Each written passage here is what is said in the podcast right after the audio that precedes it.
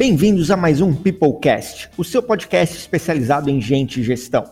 O Peoplecast é oferecido pela Feeds, a sua plataforma de engajamento de colaboradores, onde tem tudo o que você precisa para melhorar o clima, o engajamento e o desempenho na sua empresa.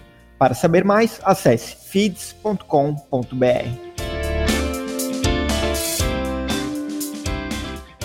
Mais de seis meses se passaram desde os primeiros dias de isolamento no Brasil e com certeza isso trouxe um impacto negativo para o lado emocional de todo mundo.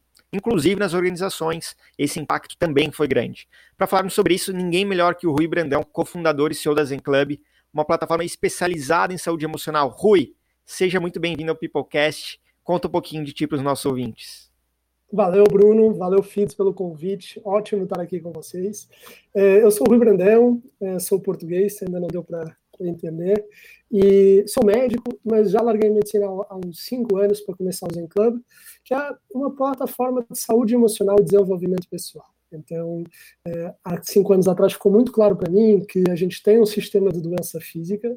Né? A gente, quando quebra a perna, quando está com uma gripezinha, a gente sabe a que hospital ou plano de saúde utilizar, mas não havia nenhuma marca de referência onde eu, você, Bruno, a gente pudesse ir quando a gente tem ou uma questão de saúde mental, né, doença mental, uma ansiedade, um, um pânico, uma fobia, mas também em todo lado não é, de, de, autoconhecimento e desenvolvimento pessoal, como como é que eu treino a minha resiliência, a minha adaptabilidade, a minha capacidade de comunicação. É, então, o Zen Club é um lugar onde as pessoas podem encontrar ferramentas, conteúdo especialistas em saúde emocional 100% digital. Muito legal. É, e eu estou aproveitando também, pessoal, para conhecer melhor o Rui também, então as perguntas vão ser muito genuínas aqui. É, não sabia que tu era médico, Rui, muito legal. E vamos começar com uma pergunta, acho que essencial para o resto da nossa conversa, que é, o que, que é a saúde emocional?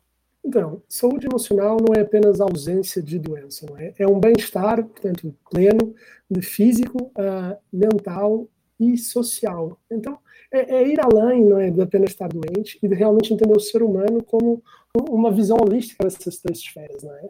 A gente até estava falando, né, Bruno? Feliz ou infelizmente, nesse momento que a gente está vivendo pandemia, né, a gente está fechado em casa é, para salvaguardar a nossa saúde física. Mas, em contraponto, a gente, né, a nossa esfera emocional e a nossa esfera social foram completamente quebradas. Assim, a gente forçosamente teve que começar a viver né, dentro das quatro paredes da nossa casa e abandonar, não é? Portanto, a nossa socialidade, o nosso ambiente de trabalho, o nosso ambiente talvez até familiar com outros entes, né, queridos. É, então trouxe à tona não é, o quão vulnerável, o quão fragilidade, ou o quanto todos nós temos desafios emocionais no dia a dia. E qual que é a importância disso? De ter, a gente fala muito da saúde física, como tu comentou, que é o mais comum, né? Então, se eu consigo correr, pular, tô com peso mais ou menos ok, né? Consigo me exercitar, praticar uma atividade física, acho que isso é muito mais tangível, né? É, mas qual é a importância disso, de, tá, é, de ter uma saúde emocional boa para o dia a dia ou para a vida das pessoas? O ser humano não nasce pronto, tá? Vamos começar por aí. E, e a gente né, vive num mundo que ele acelerou muito. Né? Ele acelerou muito. E, e a gente não tem a bagagem, talvez, de é, gerenciamento emocional que a gente deveria no passado. Né? Você e eu né, fomos para a escola, é, depois faculdade, a gente aprendeu um monte de coisa técnica. Né? Matemática, álgebra, pô, história, coisas gostosas mas talvez a gente não teve uma educação emocional é, como a gente deveria ter tido. Tanto é que se falou né, no mercado de trabalho, que a pessoa é demitida por questões técnicas, ela é demitida por questões comportamentais. Eu acredito que tudo isso, toda essa grande realidade, era pela falta de conhecimento na época, né, sei lá, 20, 30 anos, da importância que é as nossas habilidades emocionais e comportamentais, do quanto é, que é isso que nos torna o ser humano. Né? É, ou seja, as máquinas, a tecnologia está aqui para automatizar grandes processos em escala. Mas nós estamos aqui para continuar a ser os seres humanos sociais incríveis que somos, pensantes, criativos, dinâmicos.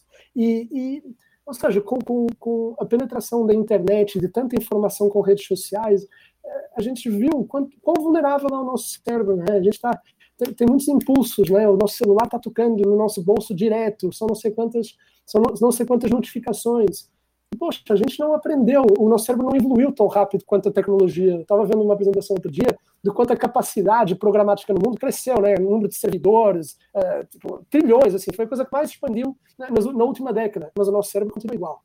O número de, mas o, o número de impulsos que a gente recebe por minuto aumentou exponencialmente. E é por isso que é tão importante. E eu acho que o mais legal ainda é que eu, eu, eu sou otimista, tá, Bruno? eu vejo as pessoas cada vez mais falando sobre o tema e de uma forma legal, de uma forma positiva, de uma forma que quem é a pessoa mais consciente das suas fragilidades, das suas vulnerabilidades, é a pessoa mais interessante da sala. Excelente ponto, muito legal. É, e, eu, a gente estava comentando um pouquinho também que vim do mercado corporativo antes de, de fundar a Feeds, que quase, quase 15 anos já trabalhando em empresa de tecnologia, e eu lembro é, que eu consegui ganhar um pouco dessa transição, assim, né? Então, no começo da minha carreira, e provavelmente muita gente que está ouvindo aqui, a pessoa que estava com alguma dificuldade, com algum medo, com alguma ansiedade, era a pessoa que era ruim, que não estava entregando, né? E hoje a gente começa a ver essa questão de falar mais sobre o tema, né? Antigamente falava assim, ah, não, eu faço terapia. Ah, não, a pessoa tem algum problema, né? Hoje não, hoje, inclusive a FIDS apoia, com certeza Zen Club, e eu conheço outras empresas que apoiam isso, né? Como é que tu acredita, Rui, que as empresas podem lidar com isso? Qual que tu acha que é o papel da empresa né, nesse mercado corporativo em relação aos seus colaboradores, em relação à saúde emocional? Perfeita questão, perfeita. É, havia muito tabu, tá? A gente começou lá em 2016 e a gente era uma empresa só voltada para o cliente final. E aí, no final de 2018, o Conselho Federal de Psicologia regulamentou né, todo esse espaço de consulta uh, psicológica online. E a partir de 2019, a gente está trabalhando com empresas, então a gente já ganhou assim, algum traquejo. Hoje a gente trabalha com mais de 200 empresas. E o que a gente entende é que as pessoas. Ou, ou seja, vai o, o, tá, portanto, a entidade, eu costumo olhar do, desta perspectiva. Temos o colaborador, temos a liderança e temos o RH. É um tripé. Tá? O RH engloba um pouco a cultura da empresa, assim como a liderança engloba a cultura da empresa. Os três têm lugar de fala. Tá? E o que começou a acontecer foi o quê? Uh, a liderança hoje começa a ver que é um problema mais permitido de ser endereçado dentro das organizações. Na verdade, tem que endereçar. Então vira uma questão de responsabilidade corporativa. E tudo passa por começar a falar sobre falar sobre. Tanto é que a gente tem o mês da conscientização da saúde mental agora em, em, em setembro amarelo, agora vem o câncer de, de mama, né, outubro rosa. Então, à medida que você começa a falar, você começa a desconstruir e desmistificar. E eu acho que isso é importante. Por quê? Porque aí você começa a trabalhar na coisa que é mais importante no ambiente corporativo, que é confiança. Para você ter, portanto, um colaborador que fala e é transparente, você tem que ter um líder que tem uma escuta ativa e, e você pode né, acreditar, você pode trabalhar uma relação de confiança. E aí entra o papel do RH, que é educar, portanto, estas duas entidades sobre o assunto. Então, eu que hoje, digamos assim, a gente quebrou o problema. Oh, vamos, vamos trabalhar o conteúdo dentro da, da empresa, trazer aqui um especialista para fazer umas lives, um bate-papo sobre tema específico, autoestima, e temas que impactam a operação. Pô, a gente olha para um time de CX, né, de atendimento. É óbvio que ele tem ansiedade. Mas bora fazer uma coisa personalizada para aquele público. É óbvio que tem, pô. É um trabalho super acelerado, super dinâmico. Ótimo. A gente fala com o time de sales, né, com o time de vendas. Pô, autoestima é importante. Quem não tem autoestima não vende. Bora atuar. E aos poucos a gente começa a ver que atuando em coisas comuns, que não são é, estigmatizadas, que é autoestima, que né, é estresse, você consegue começar a permear a cultura da empresa e criar confiança. Por quê? Porque a empresa começa a ver você como um ser humano que tem o quê? Estas, é, estas respostas naturais a situações difíceis. Um, e, e hoje o que a gente está vendo é que graças a. Infelizmente, né, novamente, mas as pessoas estão mais empáticas, as pessoas estão mais humanizadas, e isto permite que, que a gente consiga atuar ainda com mais esforço dentro e voltamos ao básico. O ser humano não está pronto. O que, é que ele precisa? Pô, habilidade de comunicação, resiliência, adaptabilidade. E a gente começa a sair de uma conversa, sabe, Bruno, de síndrome do pânico, depressão, etc. E a gente começa a atuar no fator de risco. No fator de risco. Que é o quê? Comunicação não violenta. Pô, não, bora, falar, bora aprender a falar. Ah, puta, não gostei da forma como aquela pessoa falou comigo por chat. Manda um e-mail, manda um feedback, explica a outra pessoa como é que você se sentiu. Porque só você sabe como é que você se sentiu. Eu não posso dizer que você não sentiu isso. Então, o que a gente tem vindo a fazer e, e, e educar o mercado corporativo é que, mais do que nunca, você é a pessoa que é em casa. Mais do que nunca. Né? Tua esfera social, profissional, está tudo ali. Então você já não tem uma máscara para tirar. O que é que as pessoas precisam? Precisam de quê? Sentir que são escutadas, que estão no lugar de confiança e, e, e portanto, terem uma comunicação transparente. Não, a partir daí tudo o resto se resolve. Bom, excelente, excelente resumo em dois minutos aí. Eu fiquei imaginando várias coisas é, de como é que as pessoas se sentem, a fala. Eu acho que a gente está nesse momento de muitas muitas trocas, muitas conversas, né, que não tem mais aquele calor humano, que então o risco começa a aumentar, às vezes eu falo, não me comunico direito, como você falou, a pessoa já não não entendeu da forma como eu quis dizer. E aí tu falou uma coisa muito legal, que é só ela sabe como ela se sentiu. Não adianta falar assim: "Ah, mas eu não quis magoar", mas magoou. né? Exatamente. Mais mago. E, e como é que tu acha que os ambientes de trabalho é, podem facilitar ou atrapalhar esses problemas emocionais? Tem coisas de forma proativa que a gente consiga fazer, além de contratar Zen Club, é claro, mas o que mais que a gente pode fazer? Então, eu, eu acho que é investir em, uh, em criar relações no trabalho, tá?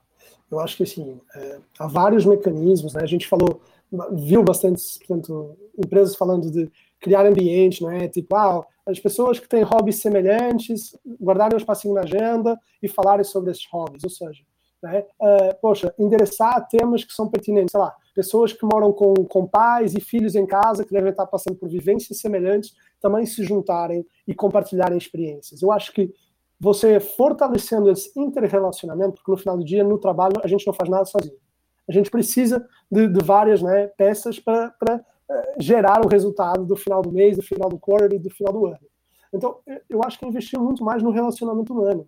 De novo, passa por estas capacidades, por estas habilidades que a gente antes achava que era uma utopia, que não importava, mas que nunca foram tão importantes como hoje. É, e, e, é legal de ver que eu, sinceramente, assim, é, é bom ver às vezes como um ser humano consegue forçosamente se adaptar. A gente não gosta muito de sair da nossa zona de conforto. Tem que haver, tem que haver um evento traumático, tem que haver um gatilho para isso acontecer.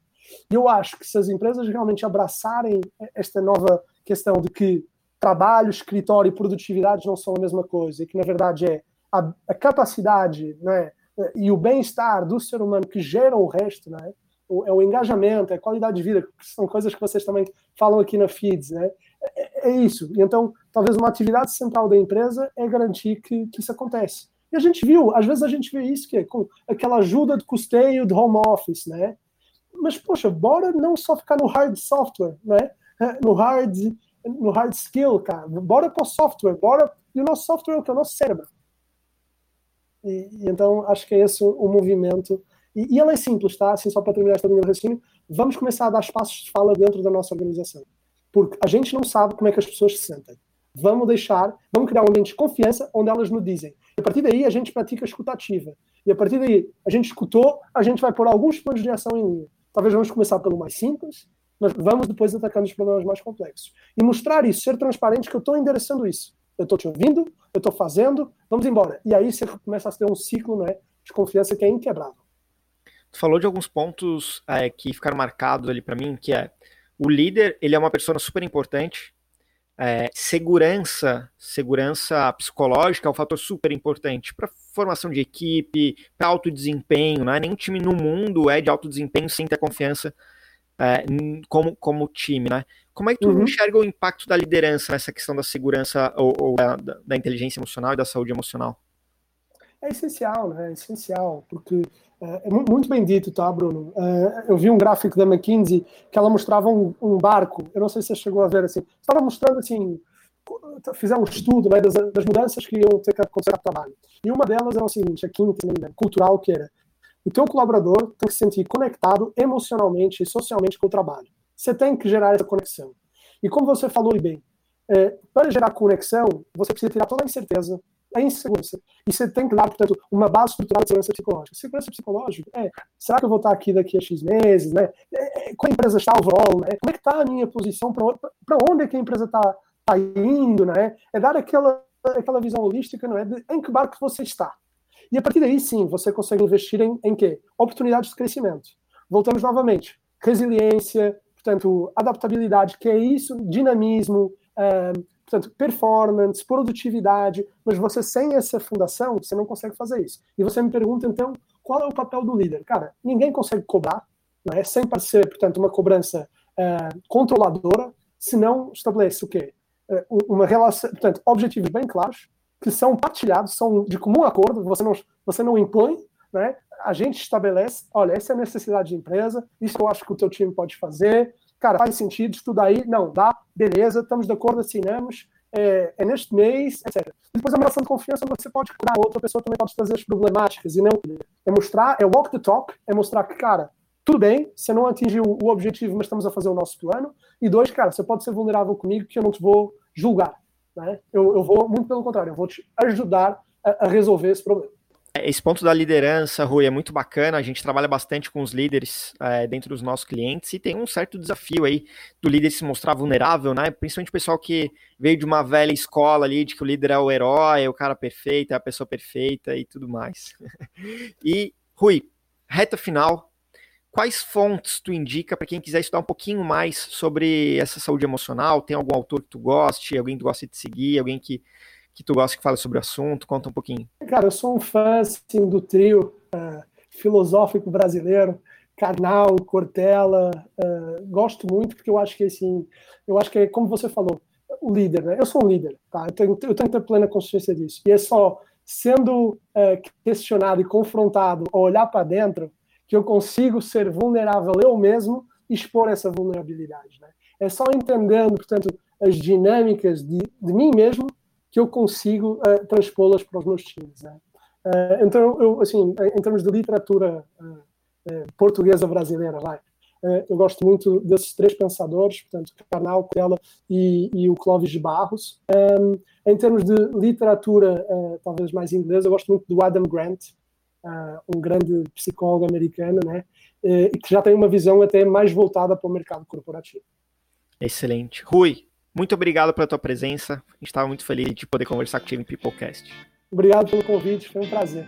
Pessoal, espero que tenham gostado dessa nossa conversa com o Rui e espero vocês no próximo episódio. Até mais. Tchau, tchau.